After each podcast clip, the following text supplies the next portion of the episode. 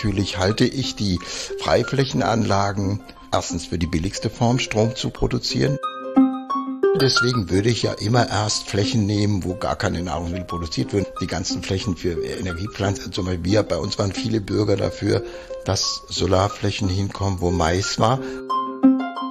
Ja, wir brauchen hier die positiven Vorbilder, nicht die negativen, wie Döllen. Das ist ja, hoffentlich bleibt eine Ausnahme. Das führt zu bösem Blut. Die Masse, die da ist, reicht, um alle zu Gewinnern zu machen. Die Chancen für die Gemeinden sind groß, die Kompetenzen, die Chancen zu nutzen, sind nicht doll. Darum geht's, dass man die sich jetzt erwirbt. Guten Tag und willkommen zum PV Magazine Podcast. Der Photovoltaikausbau, der soll in den nächsten Jahren bis 2026 verdreifacht werden. Das wird zum großen Teil auch auf Freiflächen passieren müssen. Mindestens zur Hälfte, vielleicht auch ein bisschen mehr. Und im ländlichen Raum, in den Dörfern und in den Gemeinden, da geht das nicht immer einvernehmlich. Da gibt es teilweise Streit und es gibt Widerstand dagegen. Und heute möchte ich da die Gründe erforschen. Ich habe dazu einen Gesprächspartner eingeladen. Ich sitze hier neben Helmut Adamaschek. Er ist Gemeinderat in der Gemeinde Gumtow. Das ist in der Prignitz ungefähr 1,5 Autostunden nordwestlich von Berlin Richtung Rostock. Hallo, Herr Adamaschek. Schönen guten Morgen. Hallo. Ähm, Sie sind bei den Grünen. Sie waren lange Geschäftsführer der Berliner Heinrich Böll Stiftung gehe ich richtig in der Annahme, dass Sie eigentlich ja positiv gegenüber der Photovoltaik eingestellt sind? Ja, sehr positiv. Allerdings natürlich unter bestimmten Bedingungen. Nicht jede Anlage findet mein Gefallen. Das ist auch in den Gemeinden so. Aber prinzipiell natürlich halte ich die Freiflächenanlagen und das sind sie auch im Moment für die, erstens für die billigste Form Strom zu produzieren, mit der Hoffnung, dass der Strom dann auch billiger wird. Und ich halte sie auch eher für zumutbar und akzeptabel als zum Beispiel die Windenergie. Allerdings, wie gesagt, unter bestimmten Bedingungen unterstütze ich auf jeden Fall die, die Bewegung für die Freiflächenanlagen, auch die Investoren. Ja. Und da, da wollen wir jetzt mal genauer hingucken unter diesen Bedingungen, weil da gab es ein Solarkraftwerk aus, bei Ihnen aus der Gemeinde, das hat auch schlechte Presse gemacht in Döllen, im Landkreis Gumtow eben. Ähm, das ist ein sehr großes Solarkraftwerk, 164 Megawatt Leistung auf 123 Hektar. Wenn ich jetzt richtig gerechnet habe, man, wenn man es in einem Quadrat bauen würde, wäre das ungefähr ein Kilometer Kantenlänge. Man wird ungefähr eine Stunde drum rumlaufen oder sogar noch länger. Ja. Ähm, bekommen Sie mit, wie weit der Bau dort fortgeschritten ist? Ja, das bekomme ich sehr gut mit. Ich wohne etwas auf der anderen Seite, vielleicht zwei Kilometer weg. Da ist ein Luchgebiet, also ein ehemaliges Urstromtal, wo man auch die Hänge am Anfang mit Modulen versehen wollte. Das haben wir verhindert, weil das ist eigentlich ein Schutzgebiet gewesen. Aber das war eben in der Frühzeit, äh, wo, und das ist eigentlich im Grunde genommen ein schwerer Fehler, dieses Projekt, weil es dazu geführt hat, dass auch viele andere Projekte sehr kritisch gesehen wurden von den Bürgern. Man hat sich da einfach brachial durchgesetzt. Die Unkenntnis der Bürger, die Unkenntnis der Verwaltung, die Unkenntnis genutzt, die damals 2019 noch vorhanden war. Hm. Aber was kann man denn konkret kritisieren an dem Solarkraftwerk? Naja, natürlich das Landschaftsbild in erster Linie da, weil die Anhöhen mitgenommen wurden, sodass man das von weit aus sehen konnte. Also das ist das Hauptargument und die Größe. Das waren die Haupt, weil es sind ja 125 Hektar ohne Wege dazwischen. Das ist ja schon eine Riesenfläche. Äh, sieht ja immer aus wie militärisches Schutzgebiet, so wie das früher gemacht wurde. Zaun drumherum, groß, Überwachungsvideoständer äh, und so weiter. Mhm. Also das hat die Leute schon abgeschreckt und da gab es natürlich aggressive Auseinandersetzungen. Vor allen Dingen halt auf, auf den Gemarkungen, wo diese Dinger stehen. Also Döllen, das ist ein Dorf mit 150 Einwohnern. Da war das praktisch 50-50. Ja, und es gab dort eine Petition dagegen. Die hatte die Mehrheit, zunächst die Mehrheit. Dann gab es eine Petition dafür. Dummerweise hatte die dann auch die Mehrheit. Und da auch Eigeninteressen von Gemeindevertretern mit im Spiel waren, ist sozusagen das Ganze mit Begleiterscheinungen, die, die sehr viel, ja, Widerstand im Grunde genommen, kann man sagen, ausgelöst haben. Wo, um erstmal das faktische, die, die Fakten klar zu kriegen, wo wird das denn dann entschieden, ob das gebaut werden darf? In, der, in dem Ort Döllen oder in der Gemeinde Gumtow? Also formal, rechtlich wird es in der Gemeindevertretung entschieden, kommunale Planungshoheit bei solchen Anlagen. Das heißt, die Fläche muss ja umgewidmet werden. Das war vorher ein Acker, das wird jetzt eine Sonderfläche für, für Nutzung. Entscheidung ist in der Gemeindevertretung, wobei die Gemeindevertretung Gumtow ausnahmsweise eine sehr fortschrittliche Entscheidung getroffen hat. Es wird nicht gegen den Willen der Einwohner vor Ort wo die, wo die Gemarkung ist, entschieden. Und deswegen haben wir auch in, in Kranzow und in anderen Gemeinden Petitionen gegen solche Anlagen und da wurden die abgelehnt. Also es kam dann nicht zum Aufstellungsbeschluss, hm. weil gesagt wurde, die Bürger wollen das hm. nicht. Jetzt habe ich in der Zeitung zum Beispiel gelesen, dass diese, Sie haben es ja gerade erwähnt, erst waren, waren die Bewohner dagegen, dann nach gab es dann eine andere Abstimmung, da waren sie dann dafür und dann stand in der Zeitung was von Einschüchterungsversuchen. Wie muss man sich das vorstellen? Naja, das ist natürlich, äh, wie gesagt, da hat, äh, haben die Investoren sehr stark den Ruf von Investoren beschädigt. Letztendlich, ich wurde persönlich auch eingeschüchtert. Ich würde ja selber irgendwelche Immobiliengeschäfte machen mit meiner Position als Gemeinderat. Dagegen habe ich natürlich geklagt, da haben sie schnell den Anwalt bezahlt, dann war das erledigt. Aber es wurde einfach Stimmung gemacht und man hatte immer quasi im Schlepptau eine Anwaltskanzlei, die auch gedroht hat. Und bei, den, bei der Petition war es einfach so, dass der Vorsitzende dieser Agrar GmbH persönlich rumgegangen ist im Dorf mit Helfern und hat einzelne Bürger aufgefordert, ihre Unterschrift gegen die Anlage zurückzunehmen. Und das waren 17 entscheidende Stimmen, dann waren nur noch 48 Prozent dagegen und der Rest war dann dafür, sodass die Gemeindevertretung den Aufstellungsbeschluss gefasst hat und am Schluss ja auch trotz, da gab es noch andere Begleiterscheinungen, ein gefälschte Gutachten, falsche Bodenwerte. Die Gemeinde hatte ja in der Zwischenzeit Kriterien aufgestellt, weil sie dazugelernt haben, wir können nicht einfach Wildwuchs laufen lassen.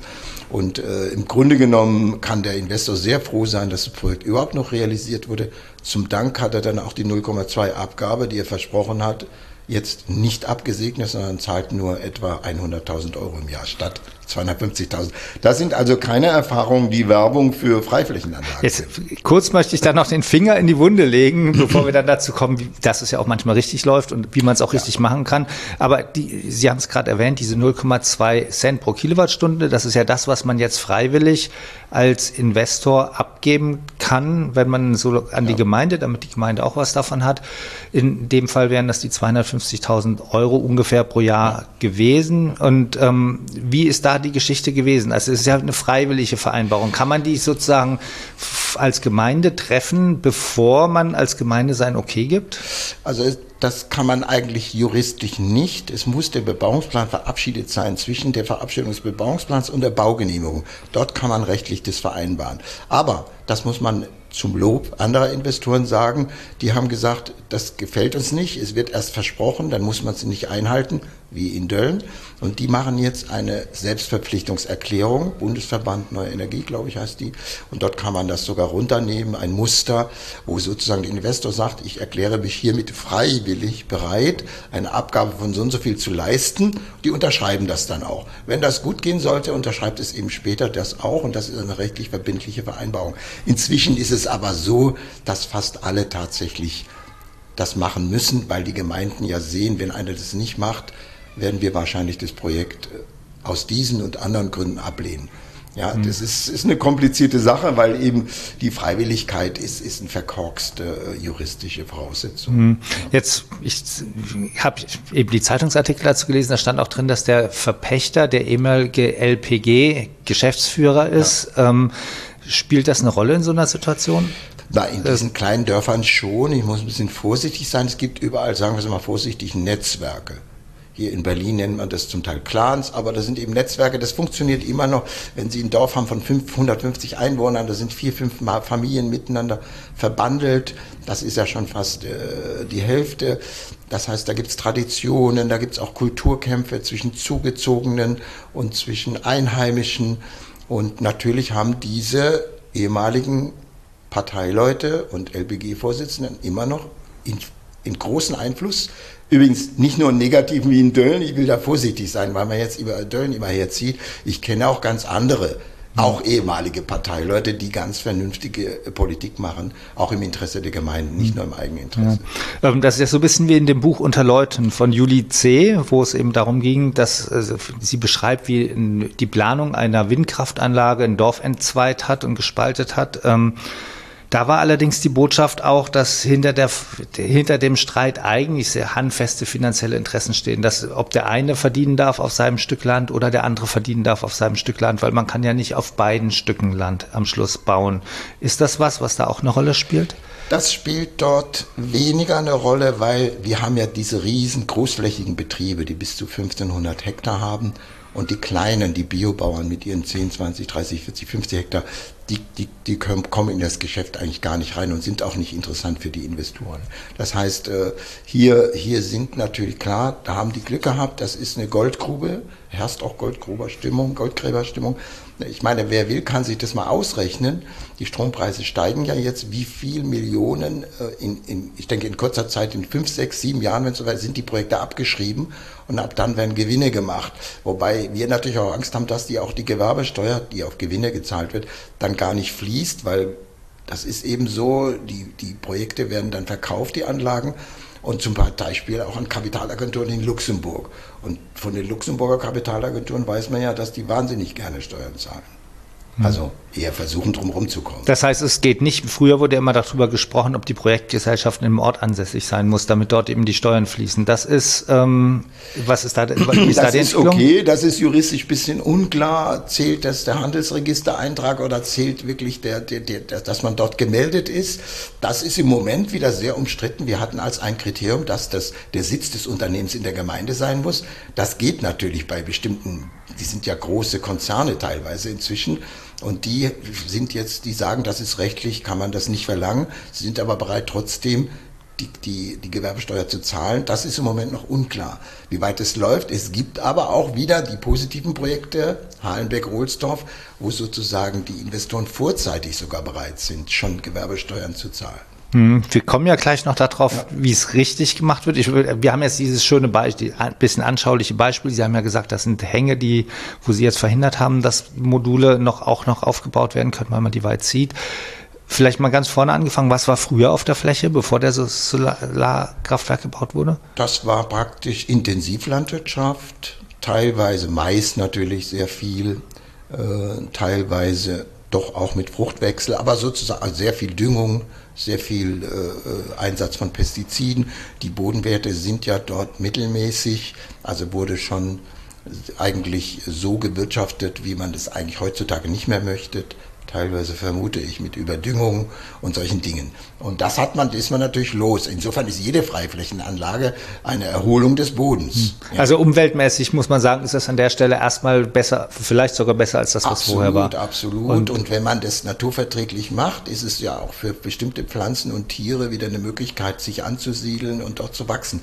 Das ist auch ein Thema, was sehr stark ist jetzt, die Naturverträglichkeit mhm. der Anlagen. Also am Anfang mhm. hat man ja in der Zeit des Sündenfalls, sagen wir mal, in, den Anfangsjahren, hat man ja einfach möglichst viel Spiegelfläche auf möglichst auf möglichst wenig Fläche Acker draufgelegt, also praktisch keine großen Abstände dazwischen.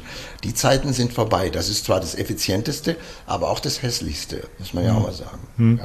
Und ähm, da war ja vorher Intensivlandwirtschaft, das hat ja auch dann ein Landwirt bearbeitet. Ich meine, abgesehen von den Umweltfragen, der Landwirt konnte das, konnte ja mit der Pacht nicht dagegenhalten, vermutlich, die eben der, der Besitzer jetzt kriegt.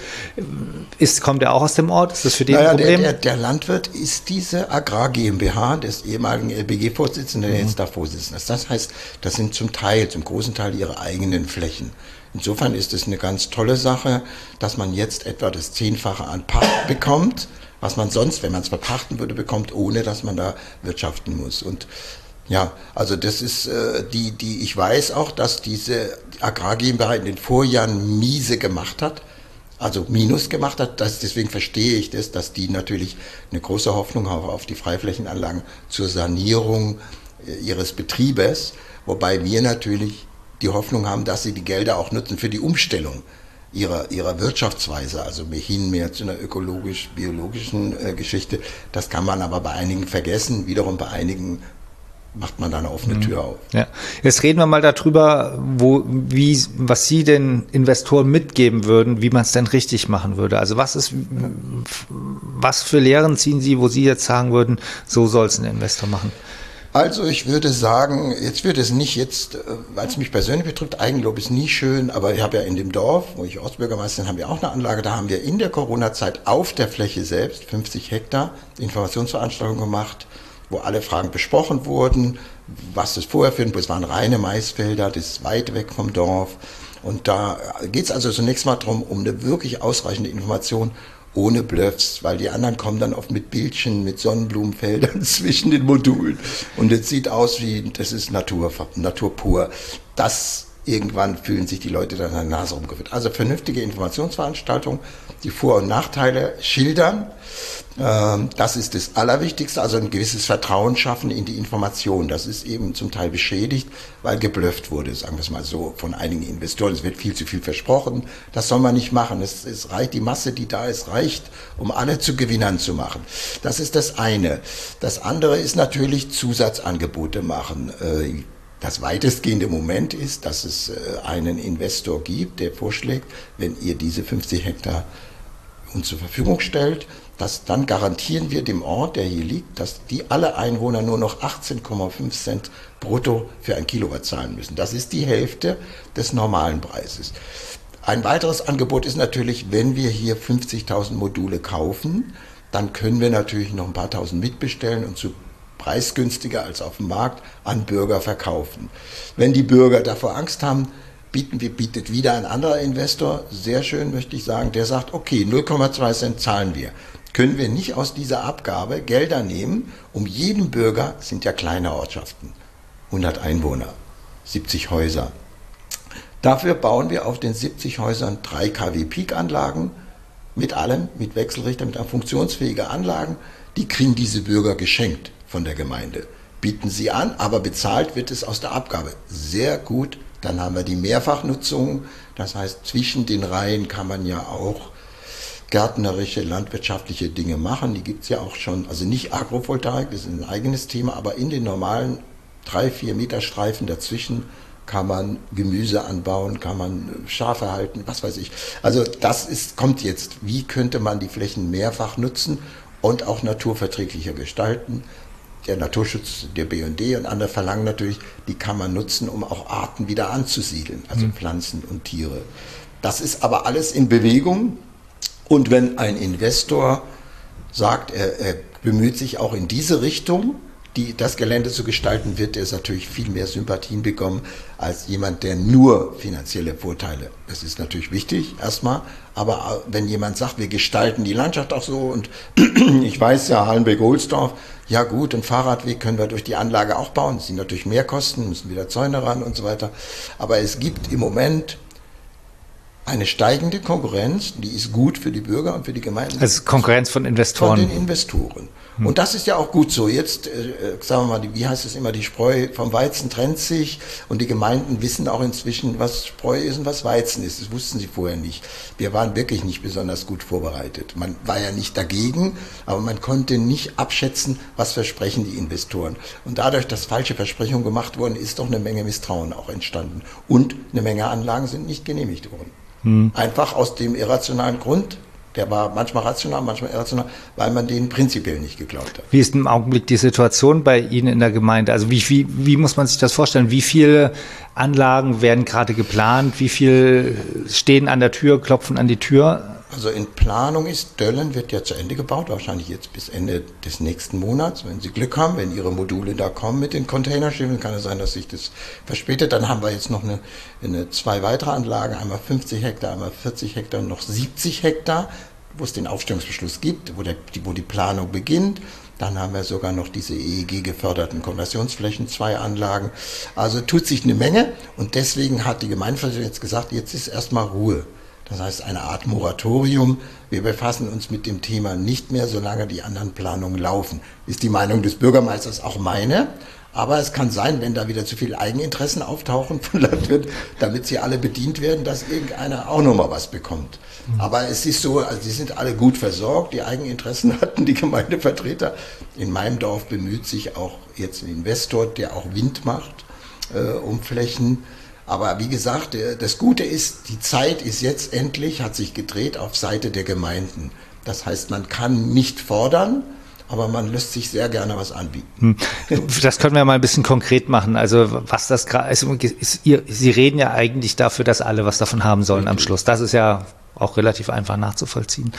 Ähm, Im Augenblick ist es so, dass Pachtpreise bei ungefähr 3000 Euro liegen. Landwirte können sich 300 Euro leisten, normalerweise, wenn sie Landwirtschaft machen wollen. Das heißt, ähm, das ist sozusagen die Diskrepanz. Das heißt, wenn eine Solaranlage gebaut wird, dann kann ein Landwirt nicht dagegenhalten. Das, ähm, Es gibt Überzeugungstäter, meistens bei den kleinen biologischen, ökologischen Wirtschaftern, die sagen, so was machen sie nicht, eben aus verschiedenen Gründen, auch weil sie sagen, wir produzieren Lebensmittel, was die ja auch tatsächlich machen manchmal, mhm. und nicht nur Energiepflanzen für die, für, für, für die Biogasanlagen. Also Sie haben die Frage vergessen. Nee, das geht aber, das geht aber nur, äh, das geht aber nur, wenn denen das Land gehört. Also die Sache ist, wenn man Land pachtet als Landwirt, dann ja. kann man nicht dagegen halten, Nein. wenn der Eigentümer sagt, ah, da gibt es ja das Interesse der Solaranlage. Das ist ja klar, das ist ja zehnfach. Und, ähm, und mit 3000 sind sie im Moment auch schon billig. Das geht ja wöchentlich weiter, weil eben die, die Berechnungen der Wirtschaftlichkeit der Investoren zeigen ja, dass sie immer mehr Geld bekommen für ihre Kilowattstunde, weil die Strompreise insgesamt anziehen und da gehen sie natürlich mhm. mit. Ich glaube, der Marktpreis ist auch schon bei 28 mhm. Cent äh, dieser, dieser, äh, dieser, dieser, dieser Stromproduzenten. Mhm. Und sie bekommen ja nur bisher, glaube ich, 5 bis 6 Cent. Jetzt kriegen sie ja schon wahrscheinlich 8, 9 Cent pro Kilowatt. Das können Sie sich ja mal ausrechnen bei 150 Millionen Kilowattstunden. Man kann gerade gut bedienen. Die Frage ist, wie also, lange die Energiepreise hoch bleiben, aber das wird ja noch eine Weile sein. Aber wie gesagt, eine wesentliche Forderung wäre natürlich im ländlichen Raum, dass man versucht, dezentral die Ortschaften, die dort das dulden oder auch begrüßen, dass die Anlagen gebaut werden, dass die selbst davon profitieren, indem sie billigeren Strom bekommen. Weil die, die, Leute sehen vor ihrer Haustür, wird billig Strom produziert für 5 Cent pro Kilowatt. Sie kriegen aber die Rechnung vom Netzbetreiber über 38 Cent.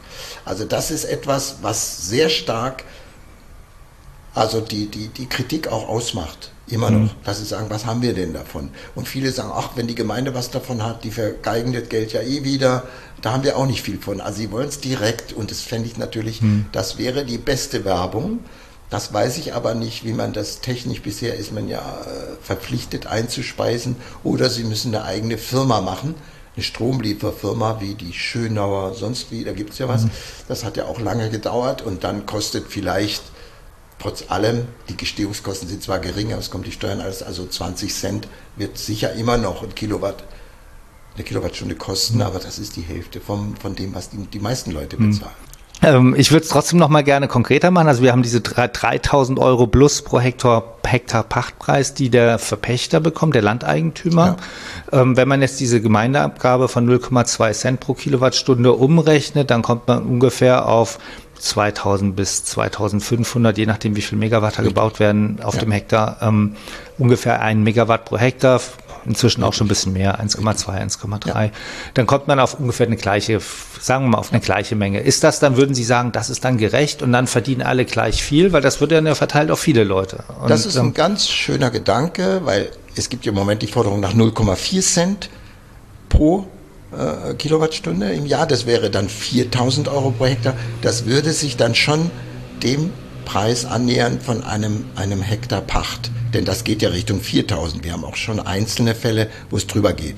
Aber so wäre das ganz schön, dann verdient die Gemeinde genauso viel an der Sache wie der Verpächter.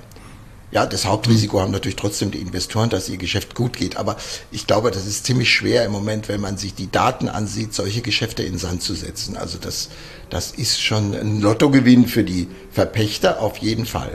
Hm. Und dann soll auch soll es auch einer für die Gemeinden. Aber wie macht man das denn eigentlich gerecht? Weil es ist ja so, ähm, man könnte eine Solaranlage da bauen, man könnte sie aber auch da bauen ähm, am, im Augenblick mal der, der zuerst kommt. Und der andere, und der, dann hinterher sagt die Gemeinde vielleicht, naja, jetzt haben wir da schon eine Solaranlage, da wollen wir jetzt ja nicht auch noch eine haben. Richtig. Das heißt, da ist ja eine gewisse Ungerechtigkeit drin, wer am Schluss sein Land für diese sehr hohen Pachtpreise verkaufen kann.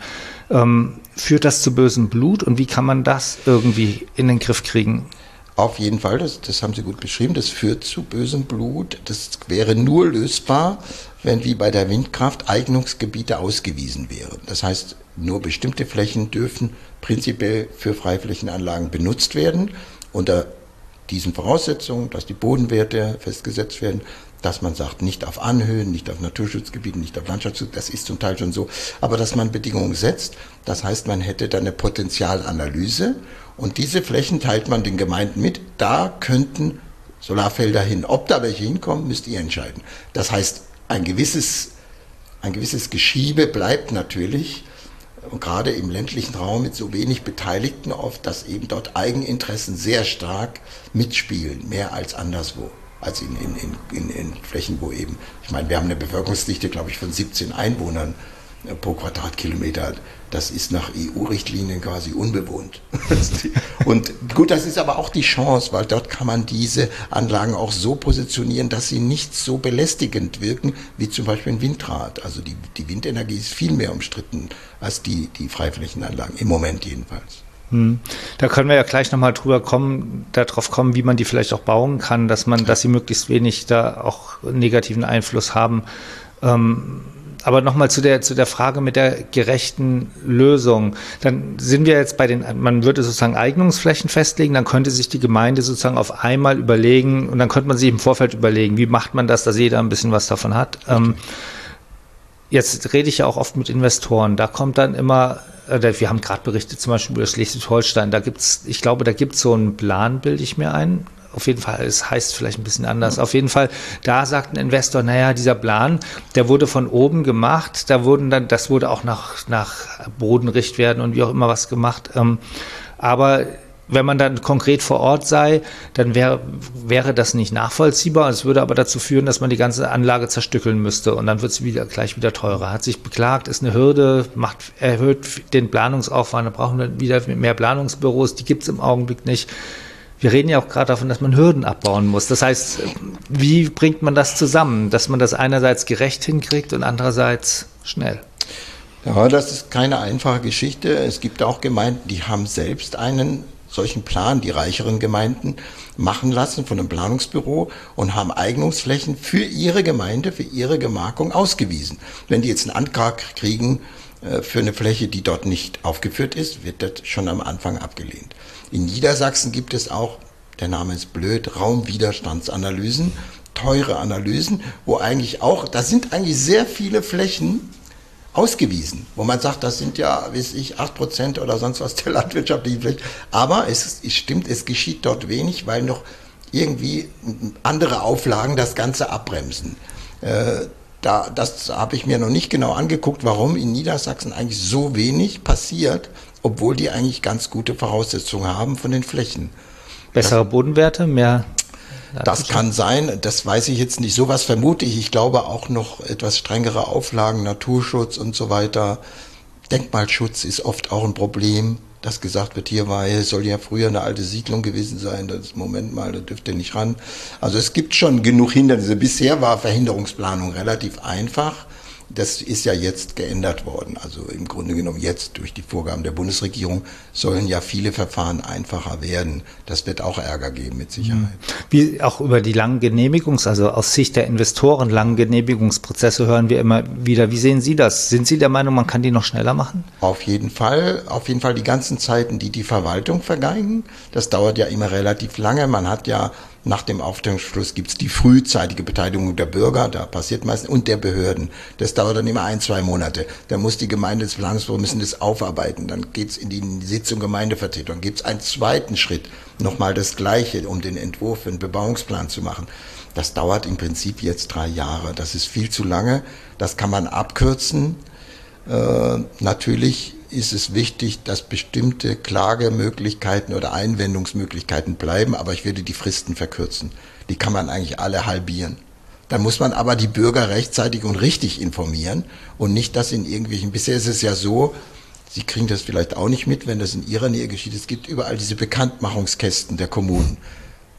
Also genau, Sie grinsen, da grinsen alle, sagen, das lese ich nicht. Also, weil da steht irgendwas Juristisches drin, Satzung zur Aufstellung der gelben Säcke. Meist, meistens ein bisschen vergilbt, oder? Hängt da seit 20 Jahren Man drin. sieht, dass da keiner was liest, aber das ist die juristische Voraussetzung für die Bürgerbeteiligung. Das heißt, die Gemeinden müssen hier natürlich vernünftig rechtzeitig Öffentlichkeitsarbeit machen. Dann kann man sich auch rechtzeitig beteiligen, als wenn man das hinterher erfährt.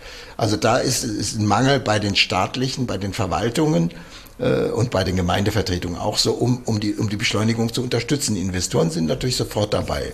Ja, auch die Planungsbüros, ich glaube, auf jeder Ebene kann man es beschleunigen, wenn man es wirklich will. Und muss man ja auch bei den Zielen, die hier genannt wurden, an Mengen, an Strom. Ja. Das geht ja gar nicht anders. Das andere, was wir immer, worüber man ja diskutiert, ist Größenbegrenzung. Haben Sie ganz am Anfang auch genannt, wie, also die Investoren möchten ja gerne sehr große Solarkraftwerke bauen, weil sie damit Kosten sparen. Wie sehen Sie das? Ja, das wird bei uns auch diskutiert. Da wird über 50 Hektar gesprochen. 50 Megawatt, 60 Megawatt ungefähr. Richtig. Und äh, in anderen Gemeinden gibt es tatsächlich auch ein Kriterium 30 Hektar und so weiter. Das weiß ich nicht. Das finde ich sehr problematisch. Das würde ich schon von den jeweiligen Flächen, vom Charakter der Flächen abhängig machen. Äh, es gibt ja auch, wie gesagt, wenn es aufgelockert gemacht wird, also das ist ja der neue Trick wegen den Bodenwerten. Man nimmt eine Fläche, Bodenwerte zu hoch. Ja, dann nehmen wir noch eine andere Fläche dazu mit, die ist jetzt einen Kilometer weg. Aber das lässt sich ja noch verbinden mit den Leitungen und sonst wie. Das heißt, man nimmt mehrere Einzelflächen, um den Durchschnittswert des Bodenwertes so hinzukriegen, wie es die Gemeinde vorschreibt. Das sind ja auch unterschiedliche Vorschriften. Wir sagen 28 Punkte. Karstedt sagt, glaube ich, 25 und andere sagen 20 und wieder andere 35. Also da gibt es auch gar keine einheitliche Regelung. Das ist auch blöd. Das könnte, das könnte vom Gesetzgeber geregelt werden. Aber das hört ja sich ein bisschen nach Bürokratiewahnsinn an, wenn ja. man die Flächen zusammenstückeln muss, um den Bodenrichtwert nach unten zu rechnen, ja. oder? Ich meine, wobei andererseits ist es schön, weil man dann ein bisschen sie getrennt hat. Also, richtig. was ist? Das ist, das ist, äh, ich würde, das ist schwierig. Ich bin prinzipiell, klingt das natürlich immer gut, Flächenbegrenzung, aber wenn das aufgelockert gemacht wird, und das ist ja oft Wald und ganz andere Flächen gehören dann mit dazu, äh, da bin ich jetzt nicht dogmatisch und, und würde sagen, ich habe auch kein Problem in Senken und so kann man auch größere Flächen nehmen, weil wie gesagt, sonst wird man die Klimaziele nicht erreichen können. Also ist, ich, ich glaube, die größte ist jetzt 198 Hektar in Brandenburg. Bin jetzt nicht sicher, da in Verneuchen, auch bei Wittstock ist so auch eine Anlage. Das wird kommen. Aber wie gesagt, die Akzeptanz wird nur dann da sein, wenn wirklich vernünftige finanzielle und naturverträgliche Voraussetzungen mhm. geschaffen werden für die Beteiligten. Das heißt, wie wir schon gesagt haben, es wäre schön, wenn die Gemeinden hohe Abgabe bekämen, wenn die Bürger direkt was davon bekämen oder die Dörfer, dann könnte es gehen. Und ich denke, das ist auch den Investoren inzwischen klar. Ich meine, es gibt immer natürlich die Haie und die, die anderen, aber im Moment sehe ich da eine Entwicklung, dass eher von Seiten der Investoren den Gemeinden gesagt wird, hallo, äh, ihr könnt doch auch Interessen realisieren äh, wenn ihr dies und das macht und uns zusteht. Das ist ja immer in der Grauzone. Die haben ja auch dieses Kopplungsverbot. Also ein Investor kann nicht sagen, der Gemeindevertretung, ja, wenn ihr mir die Anlage gebt, dann baue ich euch eine neue Turnhalle. Und die Kita sieht ja auch blöd aus, muss das gemacht. Das dürfen sie nicht. Das ist ein Kopplungs, da werden zwei Geschäfte gekoppelt, die nicht gekoppelt werden dürfen. Guter Hintergedanke war, um die Bestechlichkeit dieser Amtsträger zu mindern. Aber im Grunde genommen würden hier ja die Gemeinden fürs Gemeinwohl äh, äh pokern, sozusagen. Das dürfen sie aber nicht. Wobei es gewisse Tricks gibt, um das zu umgehen. Natürlich ist, gibt es sehr viele Tricks inzwischen äh, und das ist eigentlich nicht schön. Es wäre besser, eine klare gesetzliche Vorgabe mhm. zu haben. Aber diese andere Sache haben wir jetzt nicht mit den Potenzialflächen, haben wir noch nicht ganz abgeschlossen. Ich fände es schon ganz gut, wenn das gemacht wird, weil dann eben der Streit zumindest minimiert wird verkleinert mhm. wird und nicht alle Flächen also möglich sind. Die, die Im Moment ist ja alles. Ja. Ist gewesen. Wir haben ja in Brandenburg nur benachteiligte Flächen. Und da kann eben unter bestimmten politischen Konstellationen, sagen wir mal so, Kumpanei und Vetternwirtschaft und so weiter, kann es doch dazu kommen, auch dass auf Flächen, die komplett ungeeignet sind, aus verschiedener Sicht, dass die dann doch genutzt werden. Mhm. Einfach um das zu verhindern, sollte man die Potenzialanalyse ja. machen. Jetzt kann man natürlich auch Potenzialanalyse, das geht ja jetzt ein bisschen auch in Richtung Bodenrichtwerte, weil die fließen da bestimmt ein. Gute Böden sollen nicht benutzt werden dafür.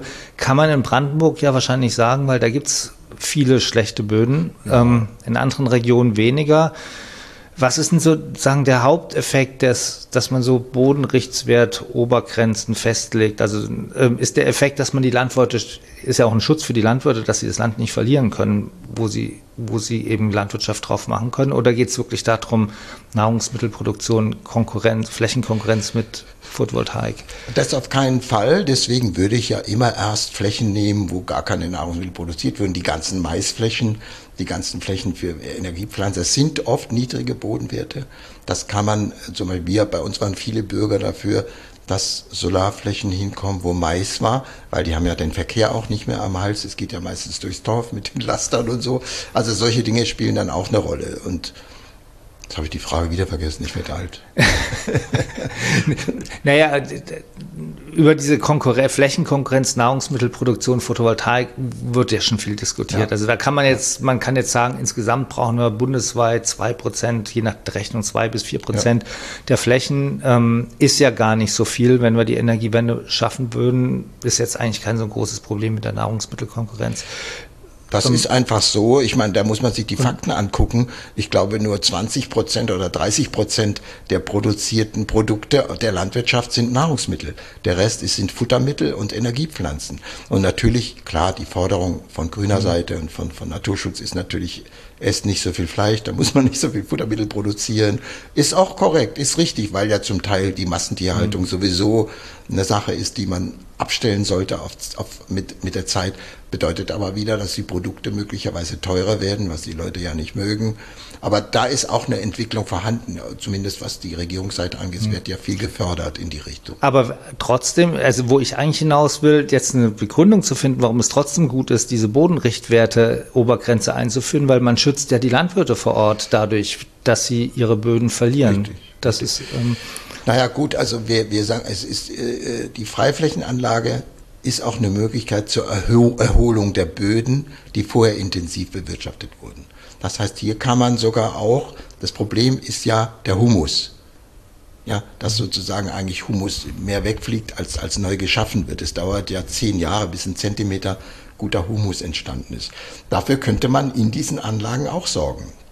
Es sind keine Pestizide mehr im Einsatz, das soll ja verboten werden für alle Anlagen. Das heißt, hier kann man wirklich äh, auch durch vorsichtige Bearbeitung, äh, Mehrfachnutzung, gärtnerisch, landwirtschaftlich, kleine äh, Wirtschaftsweisen kann man tatsächlich zur Bodenerholung beitragen. Und dann ist der Boden nach diesen 20, 30 Jahren Photovoltaik sicher, hat das vielleicht sogar bessere Bodenwerte als vorher. Also das ist die, die das ist sozusagen der Sinn für die Bödenqualität, für, den, für die Bodenqualität. Und ich halte diese Konstruktion, äh, äh, wir verhungern denn, wenn hier überall Solar, das ist einfach fachlich vollkommen und statistisch totaler Blödsinn. Weil ich meine, schauen Sie sich um, die so richtig unterernährt sehen die meisten Leute nicht aus. Und, und es ist auch nicht so, dass man das irgendwie das ist auch eine Behauptung, die nicht korrekt ist. Weil zum Beispiel bei uns bei den Maisflächen, da wird, wurde seit zehn Jahren Mais gemacht, wo jetzt die Freiflächenanlage hinkommt. Also der Mais ist ja auch nicht mal mehr Futtermittel. Das ist ja eine reine Energiepflanze, die kommt in die Biogasanlage. Und das, warum soll man sich für sowas einsetzen, sehe ich nicht ein. Ja. Hm. okay, ich würde gerne noch mit einer Sache schließen. Es gibt ja trotzdem eben Leute, die Angst haben, dass es irgendwie schlecht aussieht, wenn da ein großes Solarfeld ist und wie auch immer. Sie sind aber der Meinung, man kann es ja so bauen, dass man daneben ja. leben kann, dass man es fast nicht sieht. Ähm, ja, wir brauchen hier die positiven Vorbilder, nicht die negativen, wie Dölln. Das ist ja, ich, hoffentlich bleibt eine Ausnahme Dölln. Und es gibt sehr viele Auseinandersetzungen auch konkret um die Gestaltung. Äh, das, eben weil es so lange dauert, hat man ja auch die Chance, die Bürger mehr einzubeziehen und anzubieten, wenn hier Imker irgendwelche äh, Völker ansiedeln wollen. Das dürfte auf unseren Flächen, wenn Naturschutzverbände Artenschutz machen wollen und gucken wollen, ob da was möglich ist auf der Fläche, dürfen die das, das sind ja Privatflächen, die müssen denen das Betreten äh, erlauben und so weiter. Also es gibt im Moment so viele Bemühungen, das zu kombinieren. Natürlich auch wieder schwierige Sachen wie die Agro-Photovoltaik mit den aufgeständerten Modulen. Ne? Das sind natürlich auch Sachen, wo ich sagen würde, das ist so lange toll, solange es gefördert wird und danach wird es zu Ende sein, weil die Kosten einfach zu hoch sind an solchen Dingen. Aber gut, da tut sich was. Wasserstoff kommt ja auch dazu. Letzten Endes, wohin mit dem ganzen Strom? Da könnte man zumindest die Überschüsse aus Wind und Solar gemeinsam speichern vor Ort mit diesen Containerbatterien oder was das dann sind, könnte man tatsächlich dann die Dörfer auch wieder versorgen, wenn man ans Netz ran darf. Also es ist so viel in Bewegung und wie gesagt, die, die, die, die Gemeinden, die Ehrenamtler kommen da natürlich nicht hinterher. Die Verwaltung könnten sich mehr mit beschäftigen, haben aber kein Geld, um irgendwelche Klimaschutzmanager und solche Energiemanager einzustellen. Also man ist schon auch noch abhängig von Vorgaben der Landesregierung. Das ist ein bisschen schwach. Äh, da gibt es zwar Empfehlungen, die sind alle ganz toll, aber das sind Empfehlungen. Da muss ich mich nicht dran halten. Aber eigentlich tolle Chancen für die Gemeinden. Man, könnte, man müsste ihnen vielleicht helfen, die ja. zu realisieren. Ja, und, und, öfter in die Gemeinden gehen, auch für die eine bessere Information sorgen. Also ich bin auf so vielen Veranstaltungen gewesen, wo, wo hochwissenschaftlich debattiert wird und da wird zuerst gesagt, ja, das müsste evaluiert werden, aber wenn das evaluiert ist, ist das Ganze schon zu Ende. Also dann kommt die nächste Phase, wird hier die Repowering-Phase sein bei Solartechnik auch, weil die Module in zehn Jahren sicher 30, 40 Prozent mehr Leistung haben werden. Und dann werden die auch sagen, wir wechseln da mal fünf Reihen aus. Das rechnen die einfach durch. Wenn sich das rechnet, wird Repowering wie beim Wind gemacht. Ja. Also die Chancen für die Gemeinden sind groß. Die Kompetenzen, die Chancen zu nutzen, sind nicht doll. darum geht es, dass man die sich jetzt erwirbt. Also bei uns hängt sehr viel an Einzelleuten, wie dem Bürgermeister der Großgemeinde, leider auch an Leuten wie mir. Also ich gelb ihn schon der Solarhansel da, wenn Sie.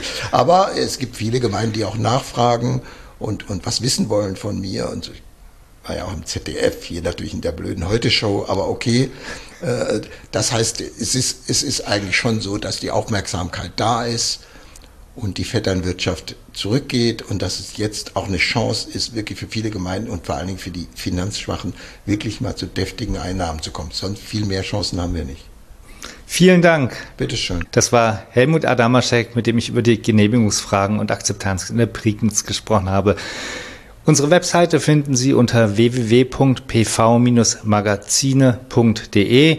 Die haben einen täglichen Newsletter, den können Sie gerne abonnieren, um immer auf dem Laufen über die Solar- und Speicherbranche zu sein. Wir haben vier Magazinausgaben pro Jahr. In der September-Ausgabe, da geht es auch um Bedingungen für große Solarkraftwerke und die Flächenknappheit und die Gestaltung von Stromabnahmeverträgen. Mit dem Code Podcast 10 erhalten Sie auch ein verbilligtes Abo.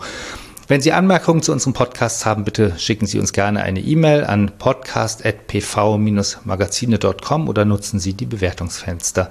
Danke fürs Zuhören und bis zum nächsten Mal.